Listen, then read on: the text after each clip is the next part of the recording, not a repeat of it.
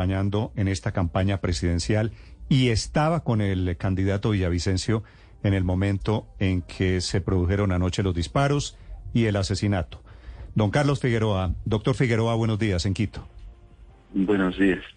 Lamento mucho, sé que usted era muy cercano a, al doctor Villavicencio, al candidato Villavicencio. ¿Hace cuánto tenían ustedes relación?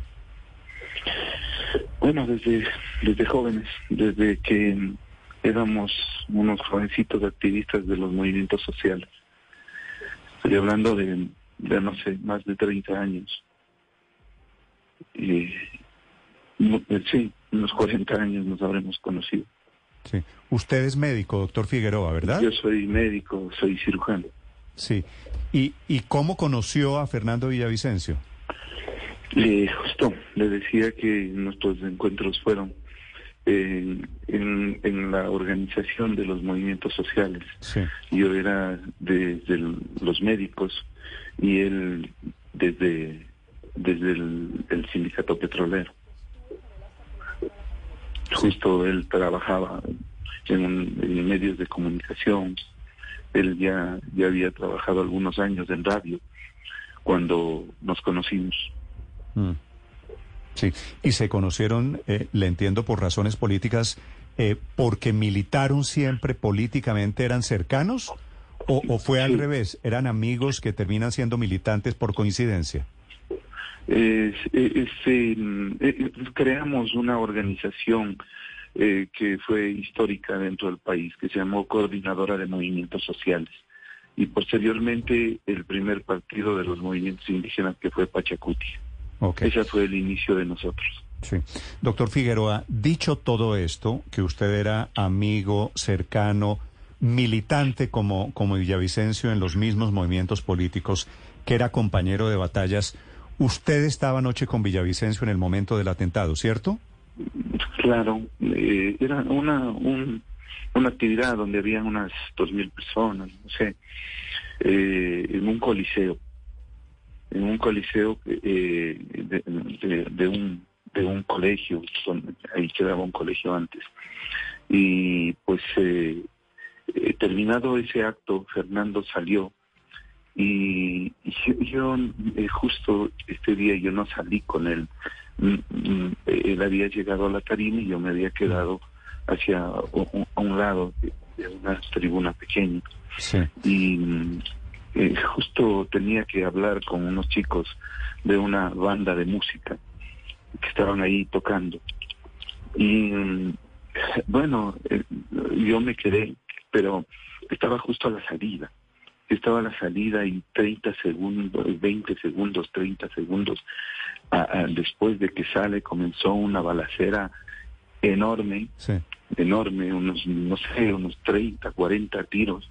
Eh, eh, y, Doctor Figueroa, comenzaron a entrar heridos. Cuando estaba entrando en, en este video que está repetido en todo el mundo, yo le podría decir que este es el video más visto hoy en el mundo el video pues que capta el momento en que eh, el doctor Villavicencio está entrando a su vehículo. ¿Usted dónde está en ese momento? Yo estoy eh, a pocos metros de él, pero dentro del coliseo. Mm. Dentro del coliseo. Entonces habían varios compañeros y amigos que habían salido al lado de él. Mm. Algunos de ellos sufrieron heridas. Y eh, pues eh, también eh, ingresaron, volvieron a ingresar al, al, local donde habíamos estado, porque era a pocos metros, y mucha de la gente entró herida.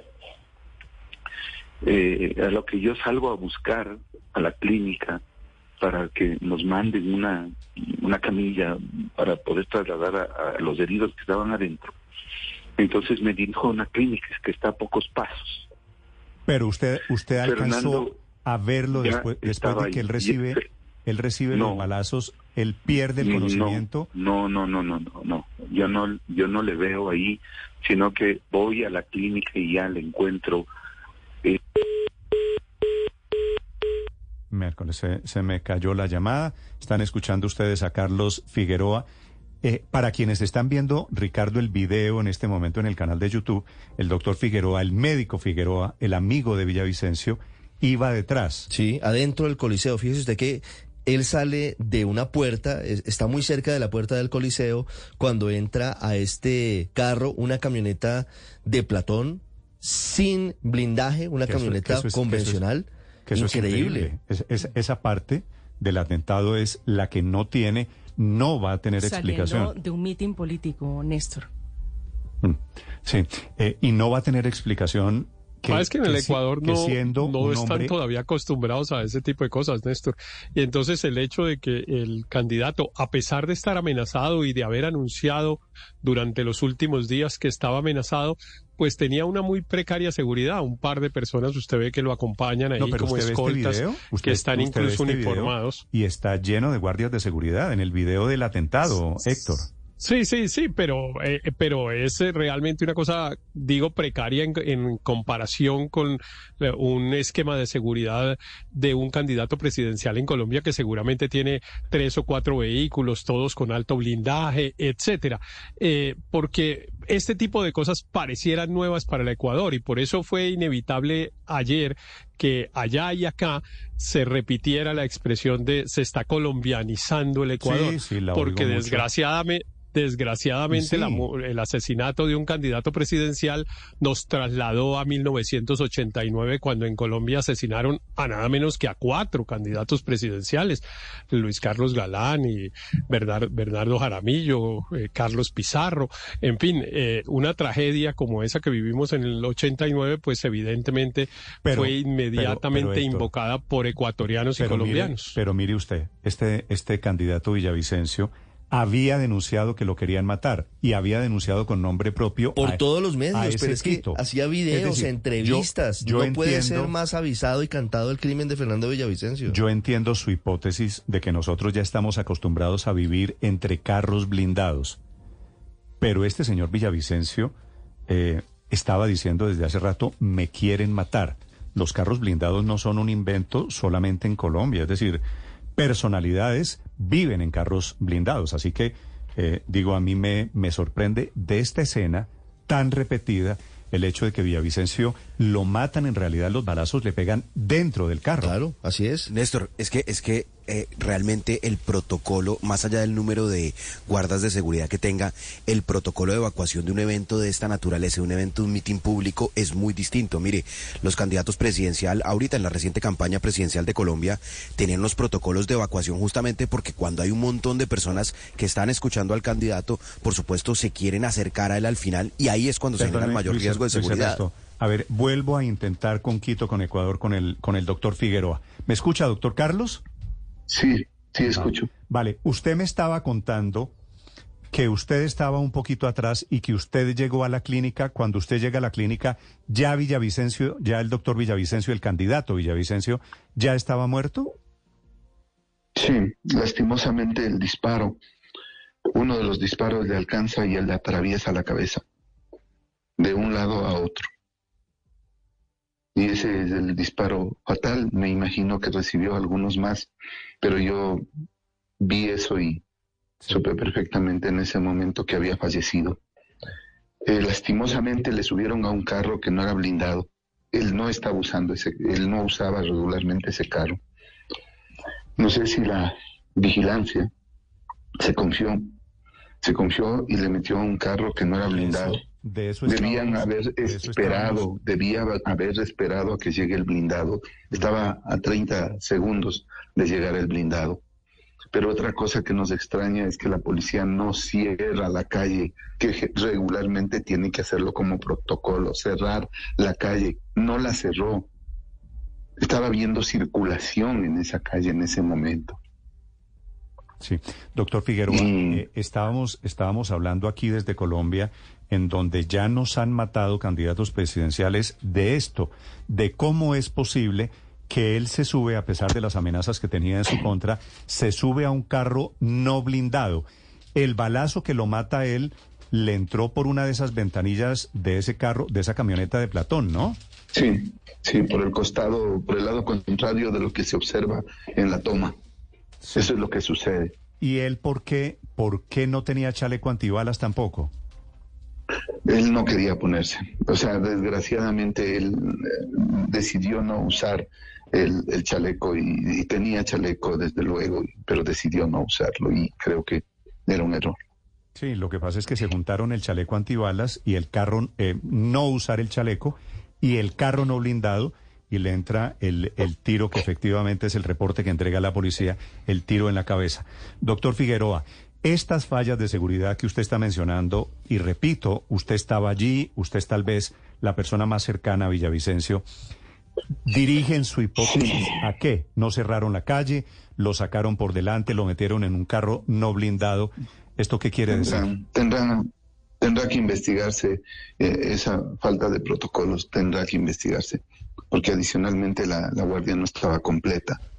Entonces, y, la forma abrupta también que le sacan en ese momento no, no nos, eh, hay muchas veces, no teníamos ninguna otra actividad pública en ese rato y, eh, o sea, no tenían por qué sacarlo así de esa forma, podían haber esperado a que llegue el blindado. Sí. ¿Quién es el jefe de escolta? Tendrá que investigarse. El jefe de tendrá seguridad. que investigarse. Claro, tendrá que investigarse y Mm, tendrá que esclarecerse, pero eh, en, Sí, Colombia pasaron, en Colombia pasaron cosas muy dolorosas hace 30 años y estábamos recordándolas ahora luego del magnicidio de Fernando Villavicencio, doctor Figueroa.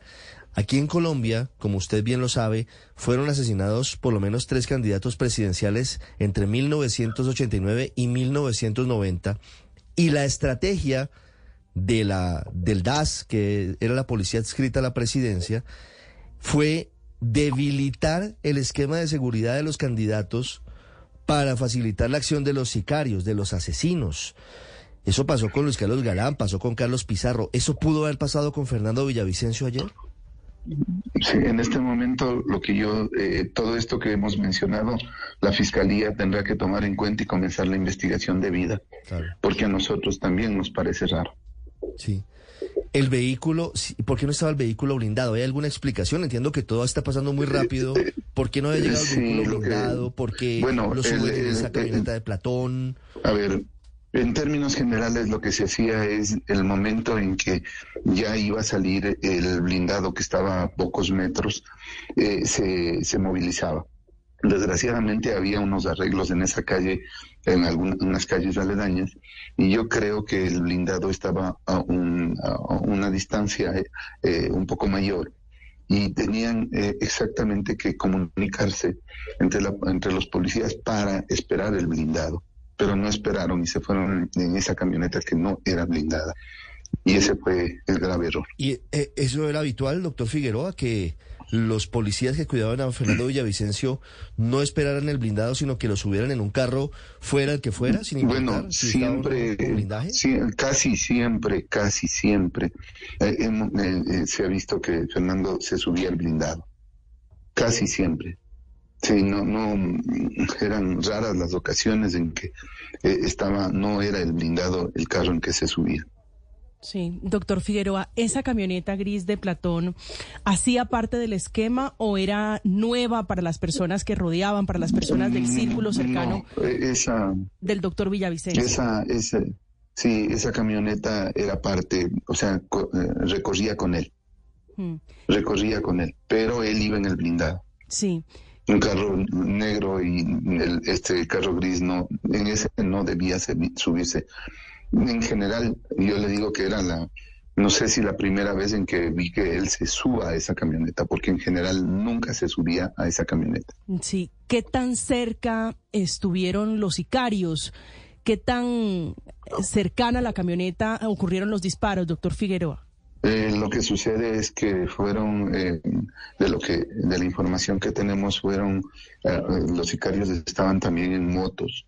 Entonces se acercaron mucho, se acercaron a la, cercanos a la, al, al otro lado de la camioneta y dispararon muy cerca. Se dispararon muy cerca. Los policías no tuvieron la visión, no, no se dieron cuenta, no sé si cubrieron el otro lado. Sí, y, y- y- y si no estaba cubierto el otro lado, Fernando se subió a un carro que no estaba protegido. Doctor Figueroa, horas antes de su muerte, Fernando Villavicencio había dicho que Ecuador está secuestrado por las mafias de la cocaína, algo que llama la atención teniendo en cuenta que Ecuador está ubicado entre Colombia y Perú, que son los dos mayores productores de cocaína del mundo. ¿A qué se quiso referir cuando decía eso? Bueno, nosotros sabemos perfectamente que acá manejan carteles mexicanos de la droga y que son los que han utilizado nuestros puertos para exportar la cocaína. Eh, el hecho de haber quitado toda la protección que teníamos antes con la base de Manta, por ejemplo, que tenían los norteamericanos acá, o la destrucción de los radares, eh, en, el, en, el, en los, y, además el uso de, de, radares que no funcionaban adecuadamente durante los gobiernos anteriores. Eh, fundamentalmente el retiro de la base de Manta del, en el gobierno de Correa. Eso fue lo que permitió el avance sistemático de la droga en el Ecuador. Y eso es lo que nosotros estábamos denunciando y, diciéndole a la gente. Pero lo que yo les puedo decir también es que el Ecuador en este momento vive un infierno con la narcodelincuencia. Tenemos la gente, lo que se llama las vacunas, ahora es cotidiana en los negocios, en todas las ciudades del país y hay sectores donde han tenido que abandonar las ciudades, por ejemplo Esmeraldas en la, en, la costa ecuatoriana. Sí.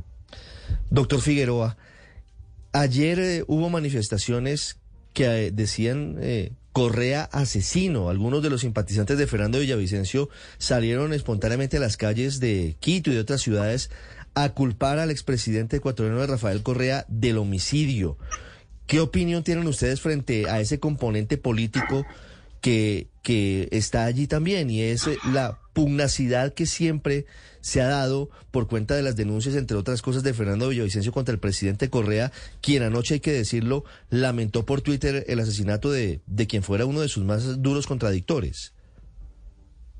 Eh, realmente para para nosotros y, ese y ese Twitter donde se lamenta después nos dice que es porque eh, se ha creado la violencia y el odio pero realmente el personaje que ha atisbado el odio y, la revancha dentro del país ha sido él. Es un es, un actor político diario cotidiano aquí en el Ecuador siendo que el que está prófugo en Bélgica sin embargo, él participa de todas las acciones y de las campañas. La campaña anterior participó y participa con la anuencia del, del CNE ecuatoriano, participa en la, eh, en la campaña política y hace propaganda descaradamente. Entonces, eh, eh, yo le ruego a usted que revise lo que dijo el presidente en la noche, hoy en la madrugada, lo que dijo en la cadena nacional y ahí descubrirá usted lo que dice. ¿A qué se refiere usted, doctor Figueroa? nos referimos a que el presidente da referencias de los movimientos que eh, tienen actividad eh, política y que tienen vinculaciones con el narcotráfico. Usted debe revisar eso y va a ver eh, que es exactamente lo que nosotros pensamos. Sí, a propósito de eso, me imagino que usted ya vio hay un video de unos lobos, unos narcotraficantes que aparecen uniformados, muy armados, diciendo que mataron, que ellos mataron a Villavicencio porque Villavicencio los había traicionado, que ellos le habían financiado a Villavicencio. En medio de toda la locura de lo que está pasando, esta hipótesis, ¿a usted cómo le parece? Bueno, están tratando de ensuciar la, ensuciar la imagen de Fernando, eh, pero también de ensuciar la campaña y de tratar de beneficiar a alguien. Pero eh, nosotros sabemos y el pueblo ecuatoriano sabe perfectamente que Fernando de Vicencio no recibía un solo centavo de algo que de alguna actividad que tenga que ver con el narcotráfico, con la minería ilegal, etcétera. Entonces, y ni siquiera, y también yo creo que es para, para despistar, puesto que el, el, el antecedente que tenemos es que un grupo llamado choneros, choneros, ellos asesinaron, asesinaron al alcalde de Manta. Y algo que recién Fernando Vicencio lo dijo ayer en su última entrevista en una de las cadenas de acá ecuatorianas y denunció y dijo que Intriago, eh, Agustín Intriago, nos, eh, le matan porque nos estaba apoyando a nosotros mm. en un sitio, en una base electoral fundamental del correísmo que es en Manabí.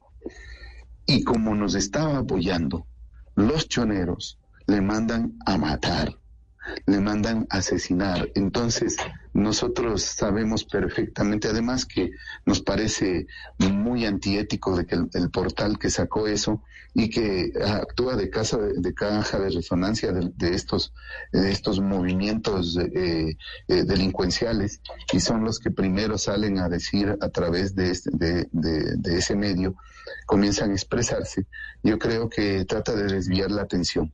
Pero usted, usted lo que está diciendo, doctor Figueroa, es que a Villavicencio no lo mataron los lobos, sino los choneros.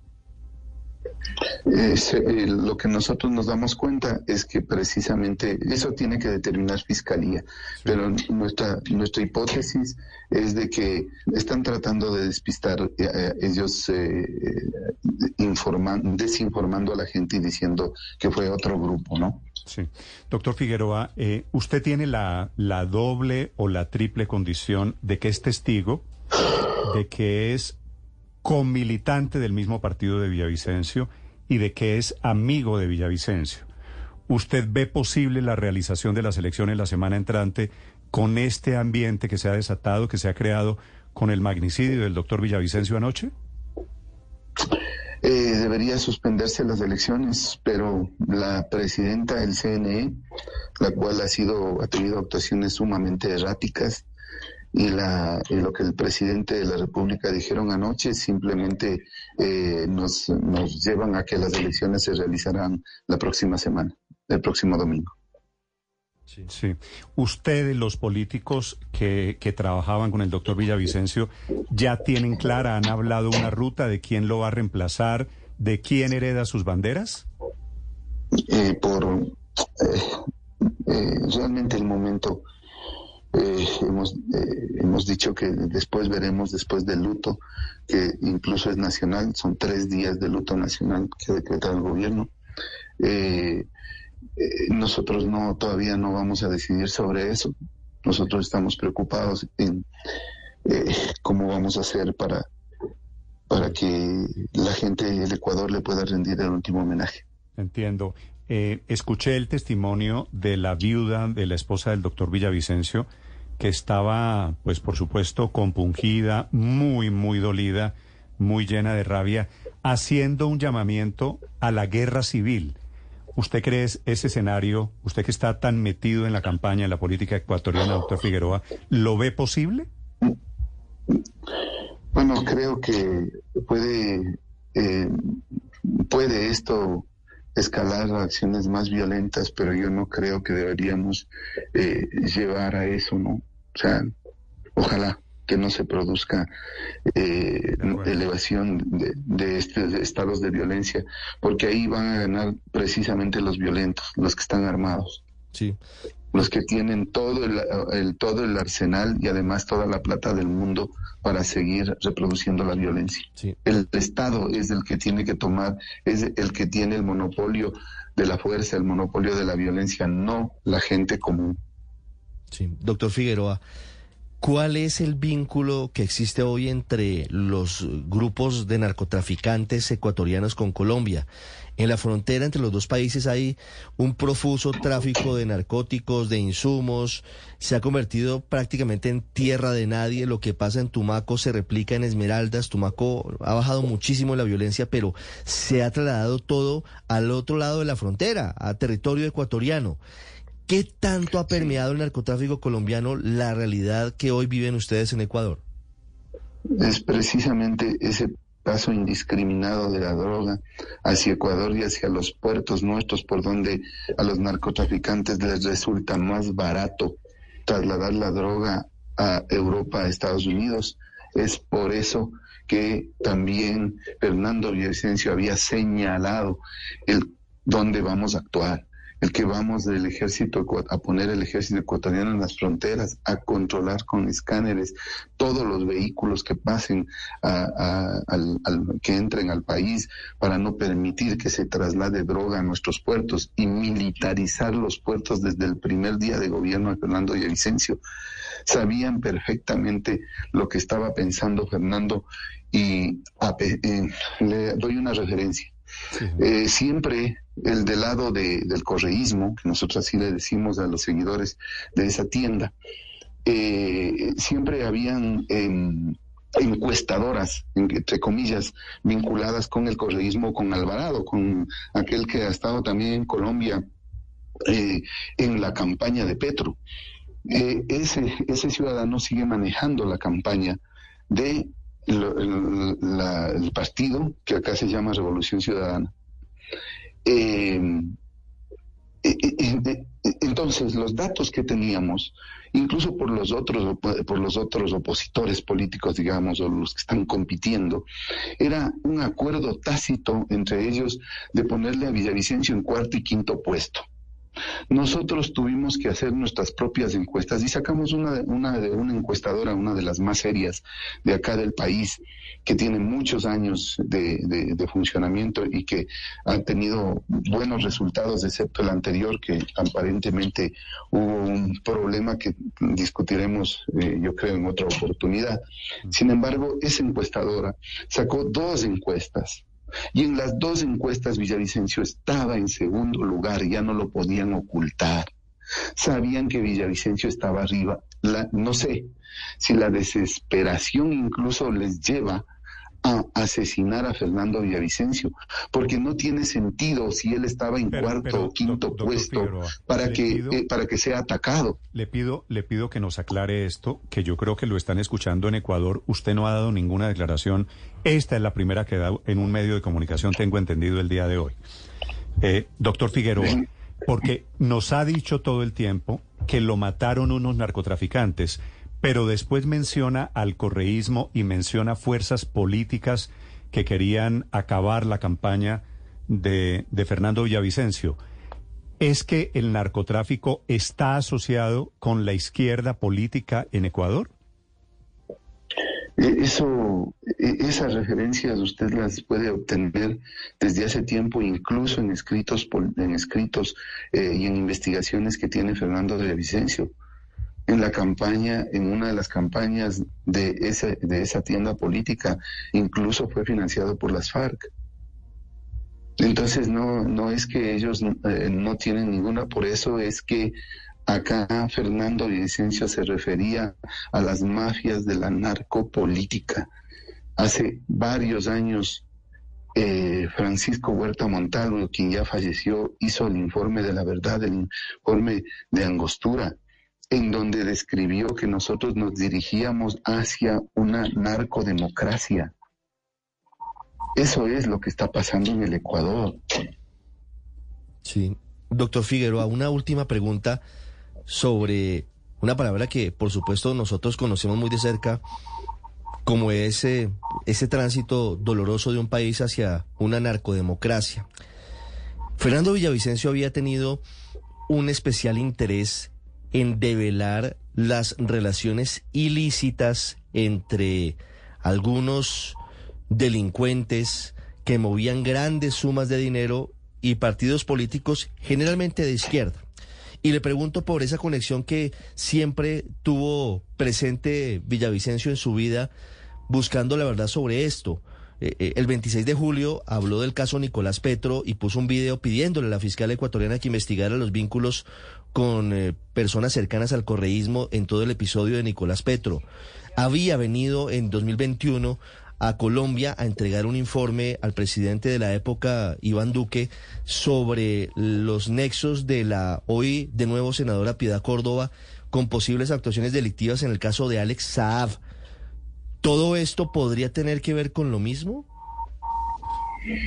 Eh, yo no descarto esa posibilidad, puesto que eh, ustedes han podido ver que en cada una de las investigaciones podemos, eh, cada día se descubren más implicaciones de esos sectores con la política. Sí. Pues obviamente son dudas todavía que tendrá que responder la investigación.